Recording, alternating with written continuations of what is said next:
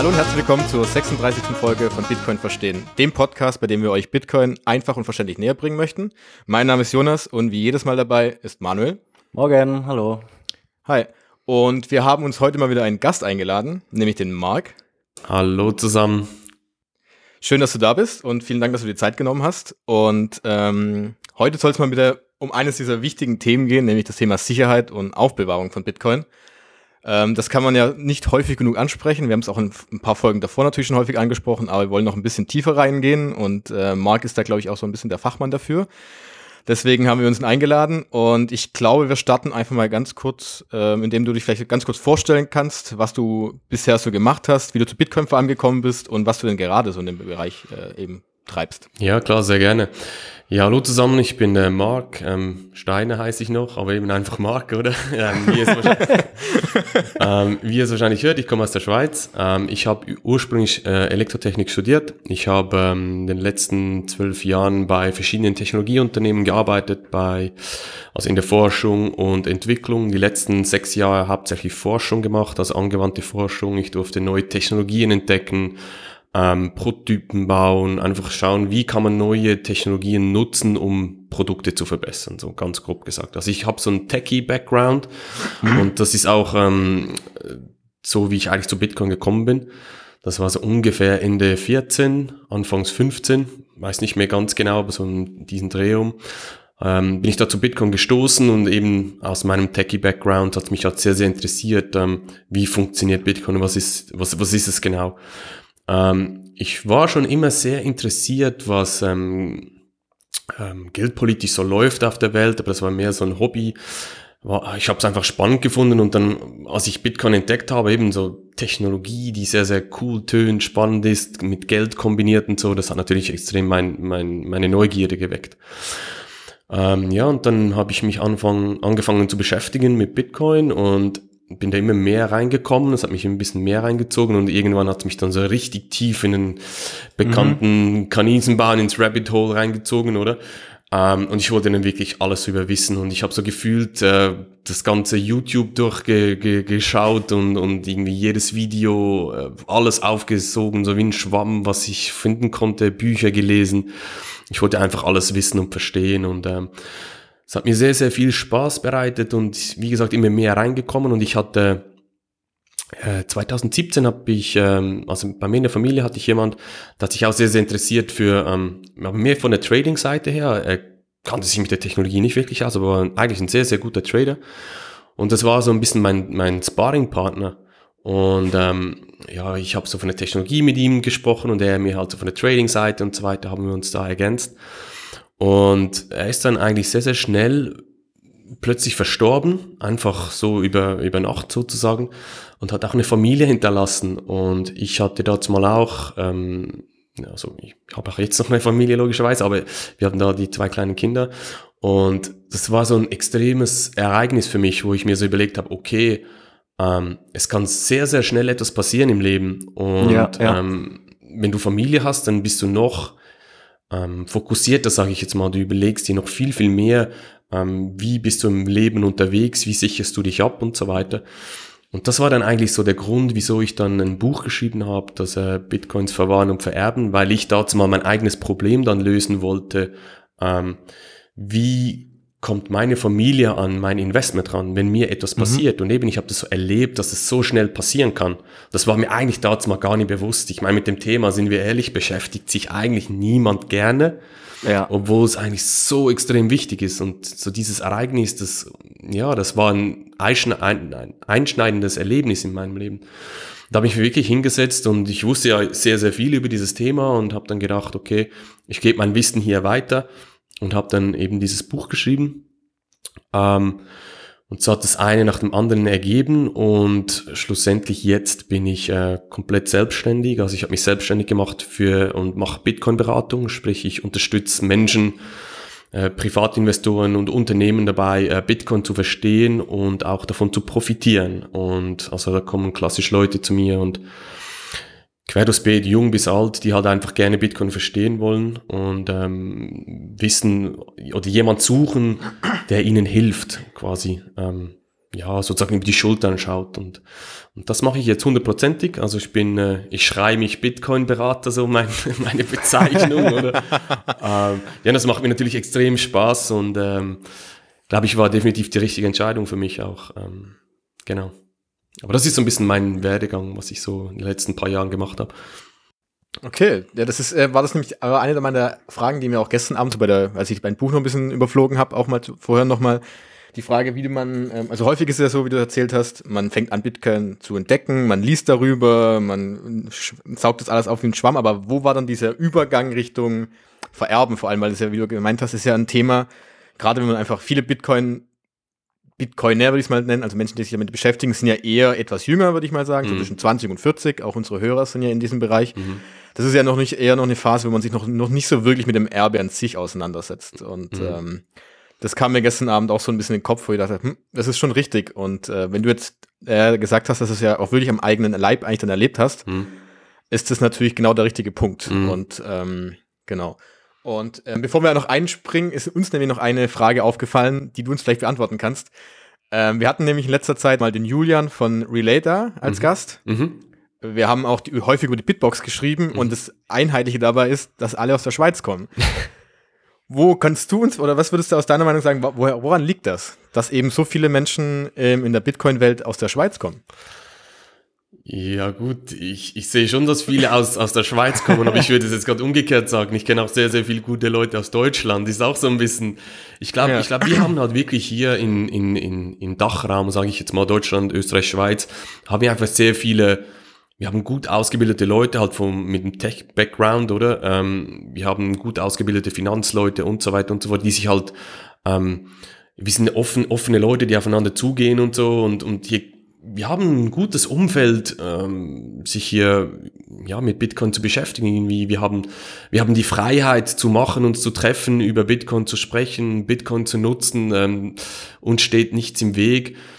Ähm, Klar, wir haben natürlich ein paar Galionsfiguren, sage ich jetzt mal hier in der Schweiz. Also der Jonas Schnelli zum Beispiel ist einer der ähm, Bitcoin Core Developer, einer von den wenigen, der auch das Recht hat, Schreibrecht, ähm, sozusagen Code zu implementieren. Hm. Und der kommt auch aus der Schweiz, ist ein, ein Co-Founder von eben äh, Shift Crypto, die die Bitbox, das Hardware Wallet machen. Und dann hast du auch andere Leute, die ähm, sehr, sehr früh dabei waren. Äh, Christian Decker zum Beispiel, äh, der macht viel im Lightning-Bereich. Ähm, wir haben Lukas Betcher, das ist der, der die Bitcoin Association in der Schweiz macht. Und das sind Leute, die sind sehr, sehr engagiert, stehen auch hin und, und pushen auch die ganze Szene hier vorwärts. Und dann hat man halt ein sehr, sehr cooles Umfeld. Und die Schweiz ist halt so klein du hast mich ja gefragt, woher ich bin, habe ich gesagt, eben, wenn du aus der Schweiz kommst, bist du immer aus der Nähe von Zürich, oder? Und, und dann, da, da triffst du halt die Leute so, so schnell. Also es ist wirklich so ein, ein Sog. Also wenn du so ein Meetup gehst, ähm, da triffst du immer die gleichen Leute, ähm, mhm. du, du, du kommst sehr schnell in Kontakt miteinander und jeden, jeder hilft äh, jedem wieder weiter und es hat sehr, sehr ein cooles, inspirierendes Umfeld und das bereichert halt schon sehr viele, auch hier in der Schweiz, dann mehr zu machen, mehr zu tun, sich mehr für Bitcoin zu äh, engagieren. Eben Julian ist jetzt ein Beispiel, der die, die Relay-App da ähm, gebaut hat ja, es befruchtet sich irgendwie alles gegenseitig ein bisschen hier in der Schweiz, weil wir halt so klein sind und uns regelmäßig hier, ja, sozusagen alle treffen können, oder? Okay, also so ein bisschen äh, praktisch wie das Silicon Valley äh, habt ihr in der Schweiz, ja mehr oder weniger auch, weil ihr halt eben alle sehr nah beieinander sitzt und so findet dann eben Austausch statt und es spornt einen gegenseitig eben wieder an und jeder, ja jeder pusht den anderen und so entsteht dort eben dann immer das nächste Projekt, wenn man so möchte. Ja, ja, genau, genau, das ist korrekt. Ist wirklich, wirklich super cool. Also, ihr müsst mal in die Schweiz kommen, wenn es wenn, wenn, wieder mal geht oder wirklich so ein Meetup. nee, da triffst du einfach wirklich die mhm. Leute und kannst da, da triffst du Leute. Ich, ich habe Stories, Stories gehört von, du denkst, das, das kann doch nicht wahr sein, was du mir hier erzählst und so. Und, also wirklich, da findest du Leute, die waren von Anfang an dabei und du, du denkst niemals, dass, dass, dass solche Stories überhaupt gibt. Und das ist einfach, macht einfach enorm Spaß, hier an die Meetups zu gehen und die Leute zu treffen. Ja, müssen wir echt mal machen, müssen wir mal machen, wenn, wenn die ja, Lockdown-Maßnahmen vorbei sind. Unbedingt, unbedingt. Gerne. Ähm, um ja ein bisschen überzuleiten zu dem, zu dem eigentlichen Thema. Wir sind ja bisher auf dem aktuellen Stand, dass es unterschiedliche, unterschiedliche Wallet-Arten gibt und eben diese Hardware-Wallets. ja die sichersten Wallets sind und es gibt eben zusätzlich zu den Hardware-Wallets eine Art Backup in Form dieser Recovery Seeds. Und wir haben bisher immer gesagt, wenn ihr auf Nummer sicher gehen wollt, nutzt ein Hardware-Wallet, notiert euch ähm, eben diese Recovery-Wörter und legt sie an einen sicheren Ort. Das ist so, ist so der aktuelle Stand. Und da drängt sich jetzt die Frage auf, was soll das sein? Was ist ein sicherer Ort? Und vor allem auch, wie bewahrt man das am besten aus, ähm, auf? Und ja, da hast du in deinem Buch interessante Gedanken eben so ausgeführt. Mhm. Und ja, was wäre da, was wäre da deine Antwort? Ja, ich möchte ein bisschen, ein bisschen früher eingreifen. Also das, das Thema mein Buch handelt klar vom Vererben, oder? Aber es geht per se nicht nur ums Vererben. Es geht auch darum, dass man ein sicheres Backup hat, oder? Es mhm. geht einfach darum, wenn etwas passiert, dass man zu jeder Zeit und in jeder Situation quasi wieder an sein Investment rankommt oder? Und klar, ein, ein Teil kann sein, wenn jetzt was passiert, also mir persönlich was passiert, oder? Ähm, das kann auch sein, wenn ich einen, einen Unfall habe zum Beispiel und irgendwie einen Schlaganfall oder keine Ahnung, was man haben kann, was halt so im Leben passiert, oder? Aber ein weiterer Punkt ist, ähm, was passiert, wenn jetzt dein Haus abbrennt? Mhm. Oder wenn du einen Wasserschaden hast, eine Umweltkatastrophe, ein Erdbeben, keine Ahnung, was es alles gibt, oder? Es geht einfach darum, all diese Eventualitäten äh, mit einzubeziehen, weil ein, einer der größten Denkfehler ist eigentlich, ja, man hat zu wenig Bitcoins zum Beispiel oder jetzt auf der Seite, um mhm. ja ein sicheres Backup zu machen oder sich ums Thema zu kümmern. Man schauen wir jetzt, ähm, im März war der Bitcoin-Preis bei roundabout 3000, 4000, irgendwie sowas, oder? Und jetzt stehen ja. wir zehnmal höher. Ich meine, das ist crazy, ja. was abgeht. Du hast keine Ahnung, wie viel dein Investment in kürzester Zeit wert sein kann, oder? Und wenn du das eigentlich so vernachlässigst und sagst, ja, nö, ist mir ist alles zu wenig, muss ich mich nicht drum kümmern. Und genau dann passiert etwas, dann, ja, dann hast du, findest du es wahrscheinlich nicht so cool, oder? Und ähm, du hast richtig gesagt, ähm, das Backup mit diesen Recovery ähm, Seed, also den 24 Wörtern, die man aufschreiben muss oder wenn man Hardware Wallet in Betrieb nimmt. Ähm, was ich immer empfehle ist, dass man es nicht einfach nur an einem Ort ablegt. Weil eben, wenn du jetzt das zu Hause ablegst, irgendwo, vielleicht hast du ja ein sicheres Verstaufach zu Hause.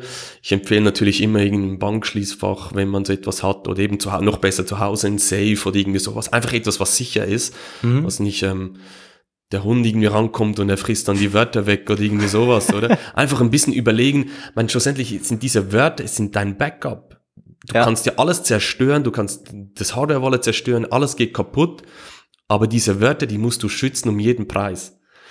Und da musst du halt wirklich überlegen, ja, was ist ein sicherer Ort? Und eben nicht nur der sichere Ort, wie ich gesagt habe, zum Beispiel, wenn so ein Safe hast, wäre das natürlich perfekt, oder? Oder irgendwie eine, eine gute Schublade, die du zumindest absperren kannst, oder als absolutes Minimum, sage ich jetzt mal, weil verbessern kann man das System immer wieder. Ähm, aber wichtig ist wirklich, dass man einen, einen zweiten unabhängigen Ort hat, wo man diese Wörter auch ähm, hinterlegt hat. Eben, wenn dein Haus abbrennt oder irgendwas passiert, ja, kann sein, dass dann die Wörter weg sind. Da bist du froh, wenn du ein zweites unabhängiges ähm, Fach hast oder irgendwo, wo du die Wörter wieder findest, oder? Und da gibt's natürlich dann sehr, sehr viele Sachen, die du beachten kannst. Ich bin ein extremer Fan von diesen Metallplatten, die man immer wieder hört, also wo man mhm. da die Wörter sozusagen reinstanzen kann. Also da gibt's verschiedene Möglichkeiten äh, von diesen Metalllösungen weil die halten auch einen Brand aus oder wenn dein Haus ab, äh, eben abbrennt und einstürzt und so, diese Wörter, die, die überleben das dann in, in diesem Metall eingeritzt oder eingestanzt. Das tönt jetzt halt sehr, sehr oldschool, oder? Man ist hier digital unterwegs und jetzt kommt man noch mit irgendwelchen Metallplatten und so, oder? Fast von der Steintafel. Ja, genau, genau. Aber es ist halt einfach, ja, ich, ich finde das, es macht es macht übrigens noch recht Spaß, das irgendwie so reinzuhämmern und so. Weiß nicht, mhm. ob ihr das mal ausprobiert habt, aber es macht noch extrem Spaß. Ähm, aber man muss sich halt wirklich überlegen, die 24 Wörter, die muss man so quasi mit dem Leben verteidigen, oder? Die muss man sicher aufbewahren, dass dann mhm. für alle Eventualitäten nichts passiert und dein Investment dann eigentlich geschützt ist. Okay, und äh, weil du ja gemeint hast, ähm, der eine Punkt war ja, dass man das, ähm, also meinst, meinst du mit dem Aufteilen im unabhängigen Ort, dass man zwei Kopien davon macht, weil man diese Wörter, die 24 Wörter, kann man ja theoretisch so häufig kopieren, wie man möchte. Mhm. Also du kannst natürlich das bei dir zu Hause, dann vielleicht bei den Eltern oder wo auch immer an anderen Orten. Mhm. Oder was ich nämlich auch schon häufig gelesen habe, weil viele auf die Idee kommen, hey, ich habe jetzt 24 Wörter, ich kann die dann natürlich auch aufteilen in mhm. 6 mal 4 oder sowas. Mhm. Siehst du da ein Problem oder würdest du es auch empfehlen? Ist jetzt ein heikles Thema. Ja. Also, aber, aber, ich, aber ich beziehe ganz klar Stellung. Also wenn du, es gibt, es gibt so eine, eine, eine Aussage, die, die sagen, also man hört das immer wieder mal, ähm, äh, don't run your own crypto oder nutze nicht deinen eigenen äh, Verschlüsselungsalgorithmus quasi, oder? Mhm. Und so aufteilen ist quasi auch ein Algorithmus, könnte man sagen. Sehr ein primitiver, oder? Aber man teilt es sozusagen die Wörter auf. Ähm, das stimmt nur bis zu einem gewissen Grad. Es gibt, ich beschreibe es im Buch unter ähm, Shamir äh, Secret Sharing Scheme ähm, für Anfänger sozusagen oder Light ähm, kann man es nennen oder ähm, Poor Man Shamir äh, Secret Sharing Scheme. Da geht es eigentlich darum, du musst mindestens 24 Wörter haben und dann kannst du jeweils acht auf dem, auf dem Papier aufschreiben. Und du musst halt acht, äh, darauf achten, welche acht. Also sozusagen, wenn ein Papier wegfällt, hast du mit den anderen zwei zusammen, kriegst du immer noch die 24 Wörter hin. Ähm, du reduzierst natürlich, ähm, von den 24 Wörtern reduzierst du acht weg. Ähm, das reduziert deine Sicherheit grundsätzlich, aber mathematisch ist das heutzutage noch mehr als sicher, ähm, das so zu machen. Ähm, ich sehe, deshalb sage ich, ich beziehe ganz klar Stellung. Stand heute in den nächsten drei bis vier Jahren wird, kannst du das so machen. Sehr, sehr einfach zu machen. Muss dann eben schauen, dass du es richtig machst, äh, mit den Wörtern aufteilen und so weiter. Aber rein mathematisch ist es noch sicher. Jetzt werden verschiedene Leute da draußen wahrscheinlich sagen, meine Fresse, was, was, was, was erzählt der da? Aber es ist effektiv und ich, ich rechne es zum Beispiel im Buch auch nach, wie ähm, wie die Sicherheit in der Fachbranche, äh, nennt man das, äh, die Entropie, also die, wie sicher ist ein Passwort, ähm, das, das, das funktioniert noch. Und kann man machen, aber nie, nie, niemals ähm, aufsplitten, die zwölf, äh, die 24 Wörter in, in zwölf Worte hier äh, auf der einen Seite und zwölf Worte an einem anderen Ort. Weil wenn jetzt ein ähm, Teil wegfällt, eben vielleicht ein Brand ausbricht oder irgendwie sowas, dann hast du effektiv nur noch die Hälfte der, Worte, der, der 24 Wörter, mhm. oder? Und dann hast du verloren.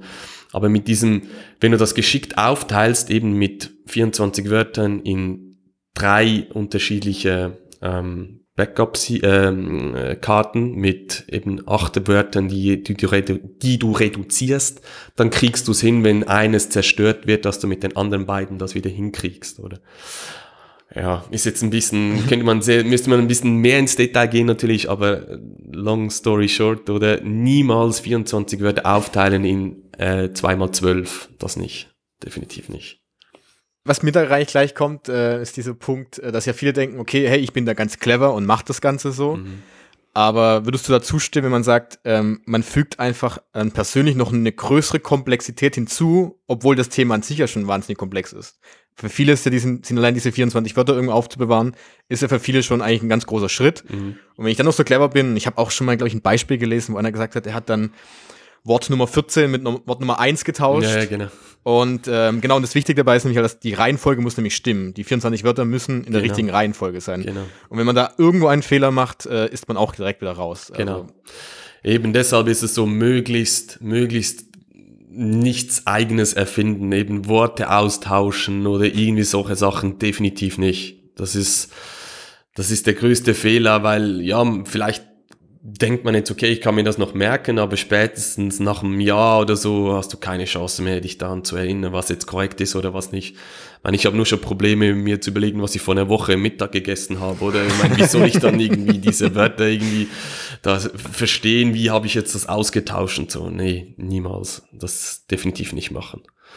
Das Einfachste ist effektiv mal zum Starten, sage ich, eine Hardware-Wallet aufsetzen, wie ihr das gesagt habt, diese, diese 24 Wörter ähm, schön aufschreiben, am besten eine Kopie in Metall reinhämmern noch und dann diese zwei, also das Original und die Kopie jeweils an einem unabhängigen Ort hinterlegen. Und das ist mal das einfachste und effektivste, was man machen kann. Und dann ist man schon mal sehr gut unterwegs. Äh, je mehr, dass man dann lernt, je mehr, dass man äh, euren Podcast hier hört, oder, und, und das Wissen aufbaut, ähm, dann, dann versteht man die Materie immer mehr und kann dann auch sein System optimieren und verbessern und ja, was weiß ich, ich ja, an, an, an neue Situation anpassen und so weiter und so fort. Aber wichtig ist, dass man zumindest mal irgendwo startet und hier eben die Empfehlung ganz klar, wie ihr auch gesagt habt, Hardware Wallet 24 Wörter aufschreiben und eine Kopie in Metall, das ist eigentlich so the way to go zum Starten. Ja, irgendwie muss ja jeder für sich zunächst das richtige Verhältnis finden von einerseits Komplexität und Sicherheit und andererseits eben auch einfache Handhabung. Wenn man jetzt frisch anfängt, dann ist es ja sowieso schon ein Thema, ja, wo man erstmal den Wald vor lauter Bäumen nicht sieht, weil ja, es gibt eben unfassbar viele Ansatzpunkte. Und ähm, ja, da wäre jetzt die Frage, aber du hast ja schon beantwortet, ähm, ob es für einen Anfang genug ist, sich eben diese 24 Worte an sicheren Ort zu legen, ob man oder ob man auch als Anfänger schon zwei, drei Schritte gedanklich weitergehen sollte, weil ja der Wert, wie du es gerade beschrieben hast, ähm, ex in extrem kurzer Zeit explodieren kann. Mhm. Nee, es ist wirklich, ähm, es ist wichtig, dass man mal anfängt und mal was umsetzt, ähm, bevor man jetzt hier schon die super high-end fortgeschrittenen Lösungen, die gegen alle Eventualitäten und Angriffe irgendwie standhalten, dass man das implementiert. Weil, wie du richtig sagst, je komplexer dass man es macht oder je komplexer man denkt, äh, umso gefährlicher wird es dann schlussendlich. Das ist so. Also wirklich tief oder einfach anfangen, sage ich mal, dann sein Wissen erweitern, ausbauen und dann so sukzessive Schritt für Schritt im, am System weiterarbeiten und optimieren, wenn man das will. Genau. Ja, es ergibt sich ja auch irgendwie von selbst. Ich kenne das von mir. Ähm, bevor ich mich mit Bitcoin beschäftigt habe, habe ich mich eben, wie wahrscheinlich viele anderen auch, äh, eben ja mit Aktienmärkte beschäftigt und ETFs und das ist ja ist ja irgendwo was ist was ist was ganz anderes, aber es ist trotzdem so, dass man da als Neuling auch das Gefühl hat, oh Gott, wo fange ich an, wo höre ich auf? Und da ist es, hat es mir extrem geholfen, einfach damit anzufangen. Und genauso habe ich es bei Bitcoin dann auch gemacht. Und so kommt man dann Schritt, Schritt für Schritt eben weiter und hat es vor allem gleich praktisch umgesetzt und ja, häuft kein Wissen an, dass man dann sowieso gegebenenfalls wieder vergisst, wenn man es nicht praktisch umsetzt. Also ich sehe das auch so, dass es sinnvoll ist, einfach anzufangen, ähm, sich die Basics praktisch anzueignen und wenn das mal läuft, wenn man eine solide Basis hat, dann kann man, kann man eben weitermachen. Genau, definitiv. Genau. Ähm, bevor wir nämlich, glaube ich, dann übergehen so ein bisschen Richtung Vererben, was ja auch so ein Punkt ist, den wir noch nie angesprochen hatten in diesem äh, Podcast, mhm. hätte ich noch, ist mir noch eine Frage eingefallen. Ähm, für viele ist ja dieses Thema Aufbewahren bei Bitcoin, wenn man, also auch gerade wenn ich mit Familie oder Freunde spreche, ist es immer so, ja, wo, wie, wie habe ich dann diese Bitcoin? Habe ich die in meiner Tasche? Habe ich die online? Es ist schon sehr komplex am Anfang. Mhm.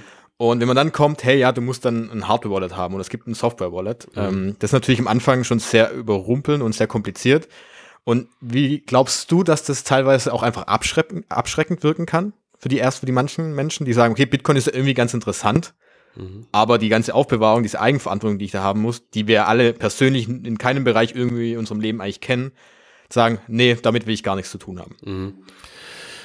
Ja, ich sehe es, ich sehe es aktuell in meinen Beratungen, die ich habe. Ich meine, ich habe da wirklich von, äh, ich sage jetzt eben Leuten, die 30, 30 Jahre alt sind, bis nach oben bis äh, 70, 72 Jahre alt. Also ich habe quer durchs Beet, Mann, Frau, Grün, Gelb, Blau, alles habe ich da sozusagen.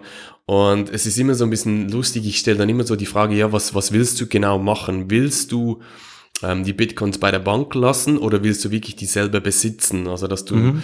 ähm, auch, ja, dass sie dir quasi nicht weggenommen äh, werden können, oder? Und ich bringe dann immer so ein bisschen das Beispiel mit dem, mit Gold zum Beispiel. Das kannst du auch. Du kannst ein Phys du kannst physisches Gold bei dir besitzen, zu Hause in Form von Münzen oder Bahnen oder was auch immer, wie viel, das du da gekauft hast, oder? Du kannst sie selber in den Händen halten quasi, bei dir in, zu Hause in den Tresor legen oder irgendwo, wo es halt sicher ist. Oder du kannst ein Papier Gold kaufen. Du kannst ein Zertifikat kaufen, das sozusagen dir erlaubt, wenn du willst, das einzulösen gegen Gold, oder? Aber wir wissen ja alle, dass diese Zertifikate, wenn jetzt alle miteinander kommen würden, so viel Gold gibt's gar nicht, oder? Und dieses Beispiel, dann sagen dann die meisten, hey, ich will das natürlich selber besitzen. Mhm. Dann sage ich, okay, finde ich super, finde ich stark und so weiter, deshalb bin ich auch hier. Ähm, Aber das bedeutet auch einen gewissen Aufwand und du musst dich mit dem Thema beschäftigen. Und wenn du das nicht willst, wenn du dich nicht willst damit beschäftigen, mit der Materie, ein gewisses Minimum an Wissen musst du aufbauen, ähm, dann, dann vergiss den Weg. Und so nähere ich mich halt so Schritt für Schritt an, diesen, an dieses Thema ran. Und, und ähm, klar, es wirkt abschreckend. Sagen dann alle, ah, okay, ja, dann muss ich noch das und ah, okay. Aber meine Erfahrung war dann, dass die Leute sich wirklich ähm, die Zeit auch nehmen und äh, wie gesagt nehmen müssen auch. Ähm, ich, ich, ich schub sie natürlich schon auch in diese mhm. Richtung, oder? Aber ähm, die Leute, die, die beschäftigen sich dann und haben schlussendlich auch extrem Freude, wenn sie gemerkt haben, wow, cool, ich habe das hingekriegt, ich verstehe es, ich habe das, ich weiß, wie ich es machen muss und dann ja, dann haben die Leute schlussendlich auch gemerkt, wow, ich habe etwas Neues gelernt, ich bin hier wirklich im Besitz von diesen Bitcoin und dann kommen sie, da werden sie richtig enthusiastisch und wollen dann noch mehr machen und so. Das ist sehr, sehr cool zu sehen, oder? Das kann auch, klar, es ist abschreckend im ersten Moment, aber wenn du das umgesetzt hast, ist wirklich, das, das Feeling von den Leuten, das ich so mitkriege, ist immer super cool, super cool und äh, ja, euphorisch sozusagen. Ist deine Erfahrung dann eher die, dass die Leute, mit denen du dann darüber gesprochen hast, die vielleicht im Vorfeld noch nichts mit Bitcoin am Hut hatten, mhm. im Nachhinein dann das Finanzsystem, wie wir es kennen, hinterfragen mit Banken und dass man praktisch immer einen Mittelsmann hat, dem man vertrauen muss? Oder ist der Themenkomplex Bitcoin dann abstrakt und das ganze Bargeld und Finanzsystem, wie wir es kennen, ist auch okay, obwohl sie Bitcoin an sich dann aufgrund deiner Beratung schon verstanden haben? Ja, nee, also die Leute, die zu mir kommen, sind wirklich schon so, oh nee, was hier abläuft auf der Welt, ein Geldsystem, okay. das funktioniert, sie sind schon auf dieser Schiene. Mhm. Definitiv. Okay. Die kommen schon, die haben sich schon ein bisschen Gedanken gemacht und dann, ja, das, also, das schon, definitiv. Die einen ein bisschen mehr, die anderen ein bisschen weniger, aber die, die kommen schon mit diesem, mit diesem Gedankengut und, ja, gewisse Überlegungen, die sich gemacht, die sie sich gemacht haben.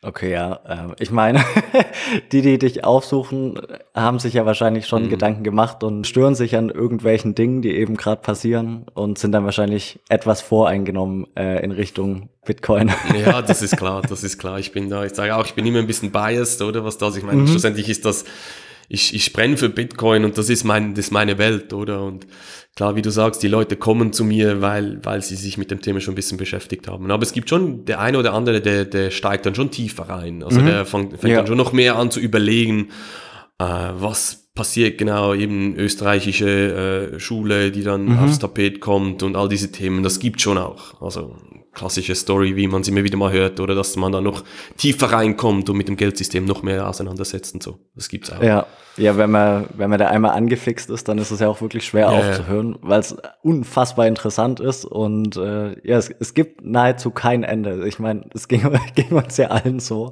Genau. Ähm, zum Thema Vererben. Wir wollen jetzt natürlich nicht ähm, großartig auf die rechtliche Seite eingehen, weil das ja auch in, in jedem Land anders geregelt ist.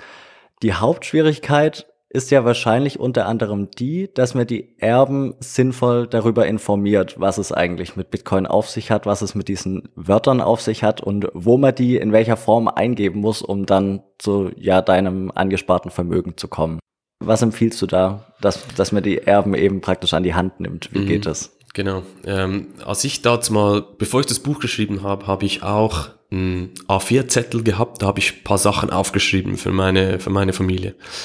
Ähm, ich habe da auch ein paar Passwörter zum Beispiel von meinem Computer aufgeschrieben und so und ich dachte, ich sei da super schlau und habe dann das Passwort nur die Hälfte aufgeschrieben und Punkt, Punkt, Punkt, oder? Und habe dann meine Frau gesagt, ja, du weißt es ja, ich habe es ja mal gesagt, oder?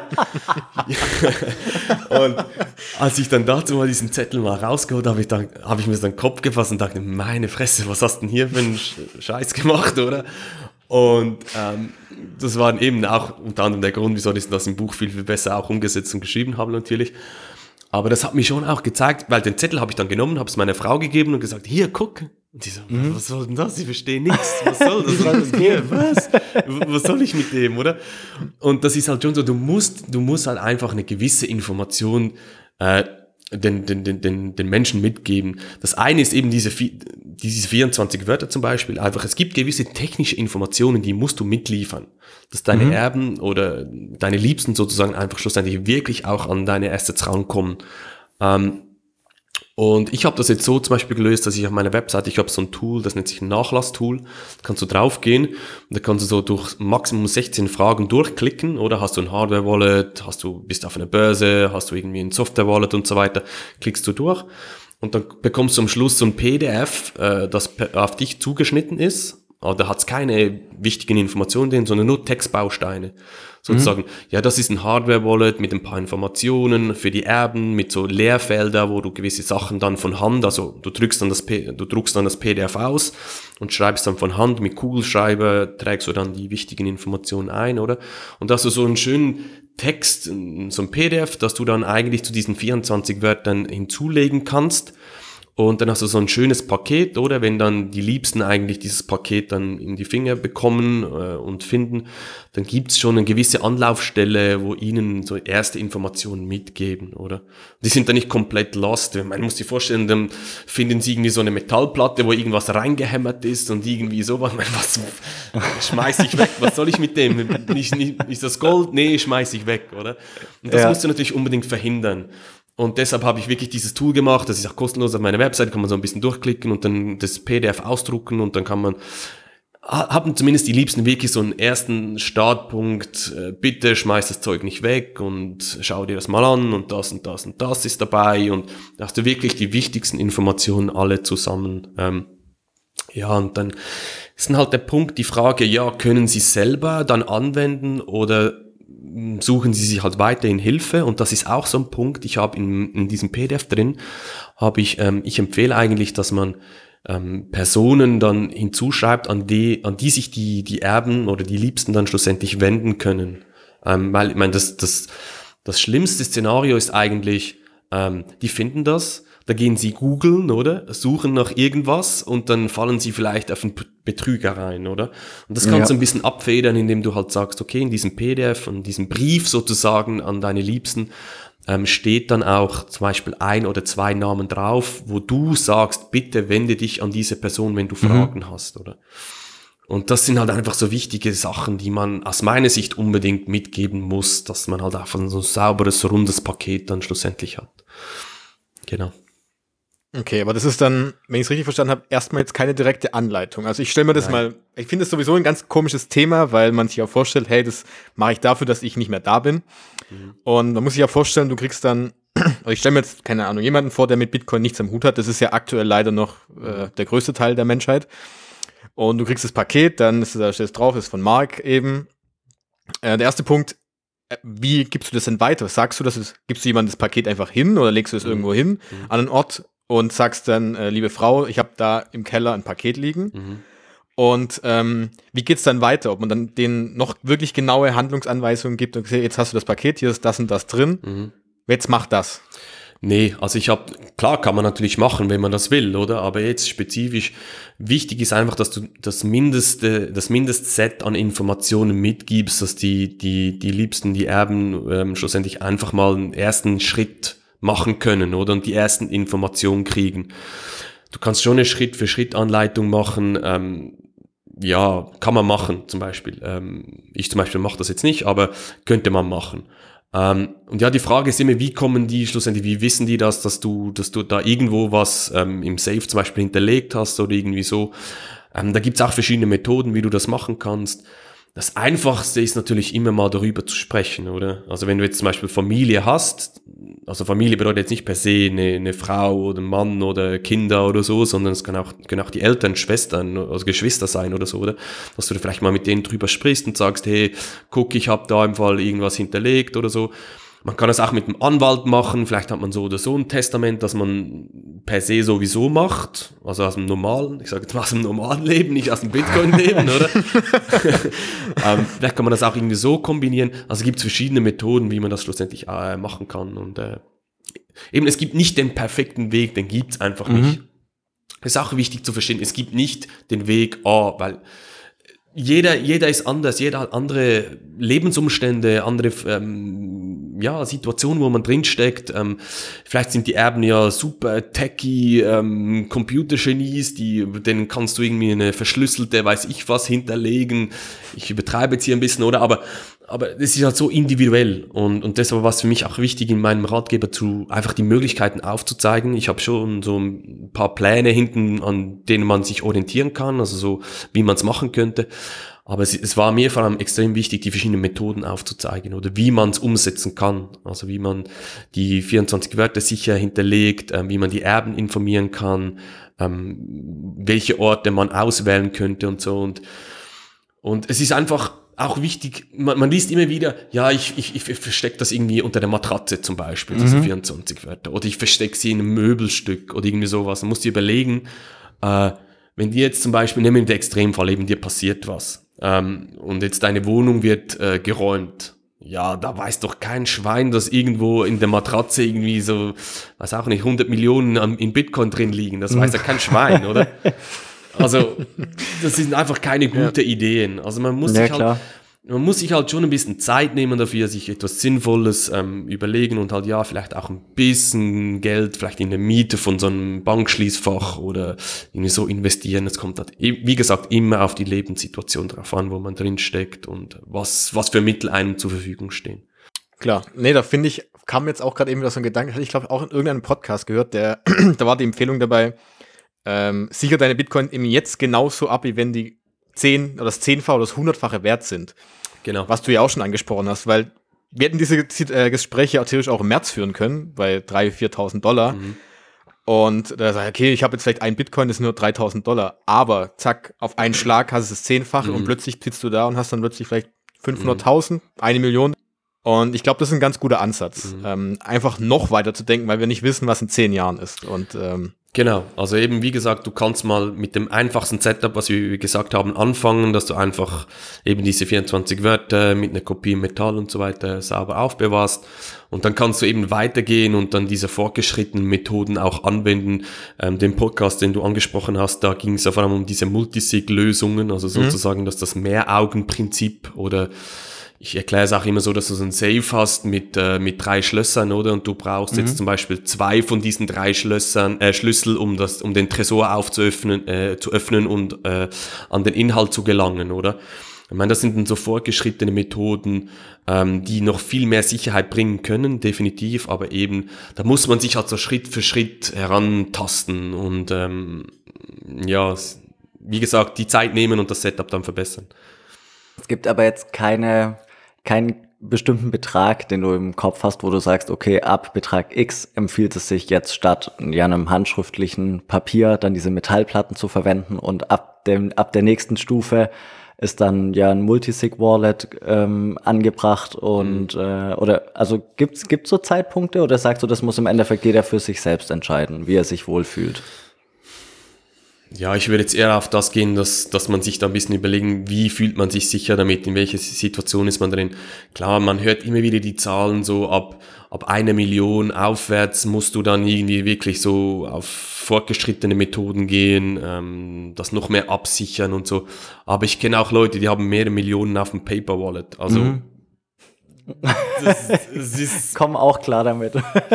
ja, die kommen, genau, das ist so, ich, ich persönlich würde es nie machen, oder? Mhm. Aber klar, eben, vielleicht haben, ja, ist sehr, sehr individuell, oder? Aber diese Metallplatten zum Beispiel, ich meine, die kriegst du jetzt, ähm, ich arbeite ja sehr, sehr viel, ihr habt es angesprochen mit der Bitbox, ich finde die Bitbox auch super cool und ich finde die Leute mega toll, wie, was die machen und eben, die sind immer an den Meetups, ich, du kannst mit denen immer mhm. sprechen und so. Und die sind hier sehr, sehr cool unterwegs und haben auch diese, sie haben auch im Angebot so eine Metallplatte, wo man nutzen kann von denen. Und ich meine, das Ding kostet jetzt nicht alle Welt. Das ist irgendwie so 60, 70 Euro. Ja, 60, so glaube ich, 60, 60 Euro sind glaube ich, mit Versand. Ja, irgendwie sowas. Wenn man. Genau. Genau. Und ich meine, muss ich jetzt sagen, okay, diese 60 Euro, ja, kannst du jetzt, finde ich jetzt, kann jeder investieren. Auch wenn du nur jetzt in Anführungs- und Schlusszeichen 100 oder 200 Euro mal in Bitcoin investiert mhm. hast, eben die äh, eben, wie du hast angesprochen, März bis heute verzehnfacht, ja, dann ist dann schnell mal 2000 Euro aus diesem Investment geworden, oder? Und dann, was sind schon 60 Euro dagegen, oder? Das ist. Also lieber 60 Euro als äh, plötzlich da sitzen und sich denken, hm, ich hatte mal genau. ein Bitcoin, wo ist, die, wo ist mein Recovery Seat? Das ist, glaube ich, das ist so die, der, der Albtraum, den man sich, glaube ich, so vorstellt. Und das, man kriegt ja genau. letzter Zeit immer häufiger diese ganzen Medienberichte darüber, die dann wieder schreiben, irgendjemand hat äh, 700 Bitcoin mal vor ein paar Jahren sich irgendwo gekauft und find, hat keinen Zugriff mehr darauf. Das klingt immer so am Anfang, ja, was für ein Trottel. Aber man kann mhm. auch mal zurück. Und selbst wenn es nachher nur 50.000 Euro sein sollten, 50.000 Euro ist ganz schön viel Geld. Und ja, ja extrem. Ähm, ich glaube, das sollte man auf jeden Fall vermeiden und lieber jetzt am Anfang mal zweimal mehr drüber nachdenken, sich drum kümmern. Und wie du ja gesagt hast, wenn man einmal drin ist und so ein bisschen einmal diesen ein Anstoß des Steins hat, dann kann man auch gar nicht mehr aufhören. Und das, glaube ich, das merken sowieso die meisten gerade. Mhm. Mhm. Ja, genau. Ich finde aber das gut angesprochen, diese Geschichte, die jetzt durch die Medien mhm. gehen. Ähm, es gibt ja diesen ähm, Stefan Thomas, glaube ich, heißt er, der, der geht aktuell durch alle Medien, die, diese, dieser Bericht eben so ein, ein, ein super guter Programmierer aus, aus äh, ich glaube, er ist aus Deutschland. Aus, aus Deutschland, glaube ich, ja. Oder Schweiz. Deutsch? Schweiz, Egal. bin mir nicht ganz sicher. Ging nach Sil Sil ja, genau, ging, ging in Silicon Valley und hat jetzt sein Passwort verloren und so. Aber diese Geschichte ist aus dem 2011. Mhm. Da gibt es einen Wild-Artikel aus 2011 und bei 2011 2011 gab's gab's diese Hardware-Wallets und so, das gab's gar nicht. Also diese 24 Wörter, Backup, Recovery, Seed, Wörter, boah, was für ein ähm, aber die, die gab's dazu mal gar nicht. Da hast du irgendwie eine Harddisk verschlüsselt mit deinem Passwort und das ist ganz eine andere Schiene, oder? Und ja, ich finde es lustig jetzt, wie die Medien diese ja. Geschichte aufnehmen. Ist natürlich jetzt eine super Story, jetzt zu zeigen, hey, sogar ein Computer-Nerd, ein Techie, der kann nicht mal damit Bitcoin umgehen und so. Und lasst euch einfach nicht davon einschüchtern, weil die Methoden eben, dass die Selbstverwahrung mit diesen Hardware-Wallets, die ist wirklich schon sehr, sehr gut fortgeschritten. Und ähm, eben, ihr erklärt das ja auch super gut in eurem Podcast und einfach schön umsetzen und probieren und Schritt für Schritt verbessern. Genau. Da fällt mir gerade eine Frage noch ein. Ähm, glaubst du, dass es, also wir springen jetzt einfach mal zehn Jahre nach vorne in die Zukunft, 2031, mhm. 31. Ähm, Sehr gut. Entschuldigung. ähm, glaubst du, dass das Ganze sich noch viel, viel vereinfachen wird, das Ganze? Also wenn ich jetzt 2031 einen Bitcoin aufbewahren möchte, wie, kann, wie stellst du das vor? Das ist eine super Frage. Eine super, also einfacher wird es definitiv. Also es wäre ein Armutszeugnis, wenn sich das, der Bitcoin-Space hier in diesem Bereich nicht noch mehr verbessern würde. Weil, sind wir ehrlich, es ist schon, ja, ich jetzt ist ein bisschen, bisschen schwierig, wenn ich das sage, aber ich sage jetzt mal, ich finde, es ist, es ist einfach, ein Hardware-Wallet zu nutzen. Als Einsteiger kann es schon überwältigend sein, da muss man ehrlich sein. Obwohl die aus meiner Sicht schon teilweise sehr, sehr gut zu benutzen sind. Aber so richtig Oma-freundlich, sage ich jetzt mal, sind wir noch mhm. nicht 100%. Ja, das stimmt. Oder? Da, haben wir schon, da, da haben wir schon noch... Hast du Erfahrung? das hat jetzt so geklungen. Ne? Ja, ich habe mir gerade vorgestellt, wie ich meiner Oma versuche äh, zu erklären, wie sie Bitcoin, wovon sie natürlich mhm. keine Ahnung hat, auf einem mhm. Hardware-Wallet in Anführungszeichen speichern ja. kann wovon sie auch noch nie gehört hat. Nee. Deshalb habe ich ja gerade gedacht, ja, wird schwierig werden oder anspruchsvoll zumindest. ja, muss dir einfach Zeit nehmen. Ich bin jetzt auch mit ein paar älteren Leuten dran und das geht schon. Also wenn sie interessiert sind, einfach ein bisschen Zeit mhm. nehmen, das funktioniert schon.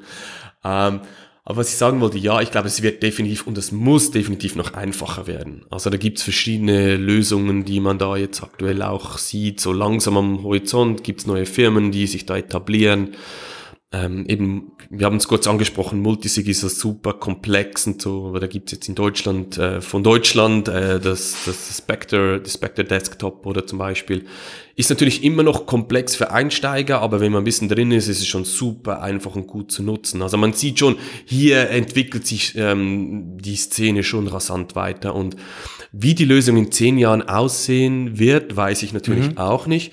Aber es muss, es muss definitiv einfacher werden. Wenn wir das nicht hinkriegen, ja, dann wäre das wirklich nicht so ein super, super Zeugnis für die Szene für die Bitcoin-Szene. Wobei ich mir auch nicht vorstellen kann, dass es nicht besser wird. Also ich bin jetzt erst seit 2017 dabei, aber auch dieser Schritt in vier Jahren ist schon echt wahnsinnig.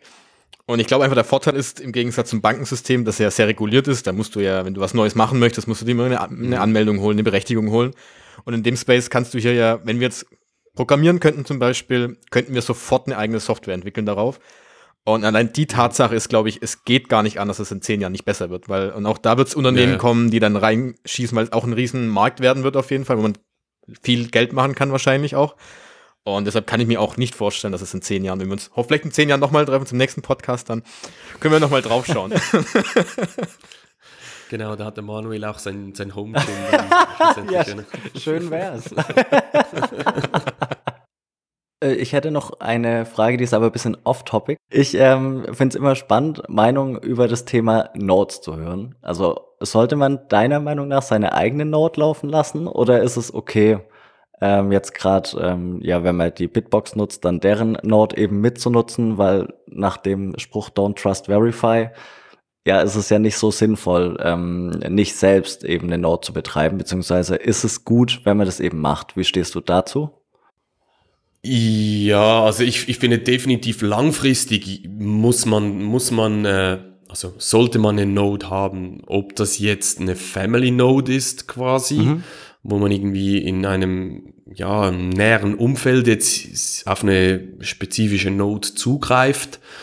Ähm, das glaube ich, das sollte man eigentlich schon machen. Ähm, ich finde es auch sehr, sehr super spannend, die Sachen natürlich auszuprobieren. Da gibt's auch schon sehr, sehr coole und einfache Lösungen und es macht einfach auch Spaß, wenn du siehst und weißt, hey, jetzt öffne ich hier meine App und ich verschicke äh, Bitcoins äh, umher und ich weiß, das kommt von meiner Node, die zu Hause steht zum Beispiel ähm, ist schon super. Auch das Feeling, ich finde, dass wenn du das umgesetzt hast, ist super cool.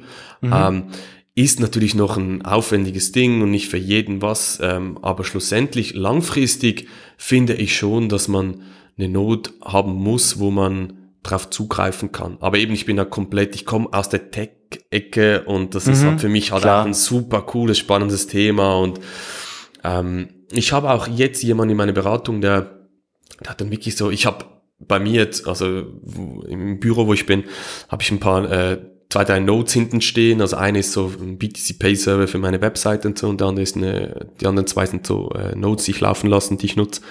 Er meinte so, was, was hast du da hinten? ich gesagt, das sind meine Notes. Ah, du bist da so, ah, das will ich auch haben, das will ich auch haben. Und das hat überhaupt nichts mit, mit Technologie zu tun, oder? Aber der war dann komplett fasziniert. Ja, aber nur dann wirst du zu deiner eigenen Bank, oder? Und ich, ja, wenn du es ganz genau nimmst, ja. Und ja, das muss ich auch lernen, das muss ich auch können. Also, so der Ehrgeiz kommt dann schon auch, oder? Mit der Zeit. Mhm. Ähm, ja, also einfach eine Node la laufen zu lassen, du machst nicht, du machst nichts damit, ja, das bringt jetzt nicht super viel, oder? Mhm. Ähm, aber ich, ich habe da sicher nur, habt ihr schon mal über Lightning gesprochen gehabt in einem Podcast? Noch nur am, am Rande, Rande bis jetzt, genau. genau. Aber eben diese, diese Nodes, die gehen dann halt auch in, in weitere Anwendungen rundherum um Bitcoin und das ist dann halt schon äh, spannend, das dann zu nutzen und eben seine eigene Bank dann schlussendlich zu sein, alles selber zu verifizieren und so.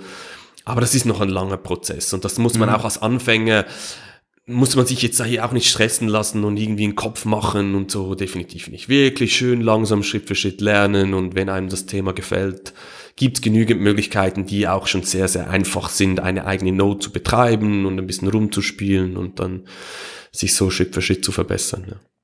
Genau, wobei auch an dem Punkt denke ich, dass es eben, ich glaube auch die von der Shift Crypto haben, die haben ja glaube ich auch mal dran gearbeitet, einer, einer, mhm. einer, einer Node, mhm. dass es da auch sicherlich die nächsten Jahre einfach, ähm, also ich stelle mir das einfach vor, dass du dann einen vorgebauten Kasten hast, in mhm. Anführungszeichen ein Gerät, dass du eben dir neben den Computer stellen kannst und das Ganze dann sehr, sehr einfach funktioniert. Mhm. Und aktuell, also ich habe mit dem Thema auch nur so am Rande bis jetzt beschäftigt, ist es ja eher auch noch so ein bisschen, dass man doch, wie du das sagst, technisch ein bisschen versiert sein muss, ein bisschen vielleicht auch zusammen, häufig auch was zusammenbauen, vielleicht so ein bisschen. Mhm. Ähm, aber auch das wird sich, denke ich, die nächsten Jahre einfach verbessern. Ja, aber du kannst, äh, du kannst mittlerweile auch das äh, Bitcoin Core Wallet runterlassen, äh, hm? runterlassen, runterladen und auf dem Computer speichern, also laufen lassen. Da hast du auch schon eine Node ja. integriert und das funktioniert so quasi auf Knopfdruck. Hast du ja. ein Wallet und eine Node bei dir laufen, oder? Das ist auch schon super einfach. Es muss nicht unbedingt äh, spezifisch irgendein separater Computer sein oder so. Aber eben, da gibt's verschiedene Möglichkeiten. Je nach Interesse kann man sich da austoben, quer durchs Bild. Und genau. Wir werden auf jeden Fall, äh, wenn da Interesse besteht, auch in den nächsten Folgen mal drauf näher eingehen. Noch.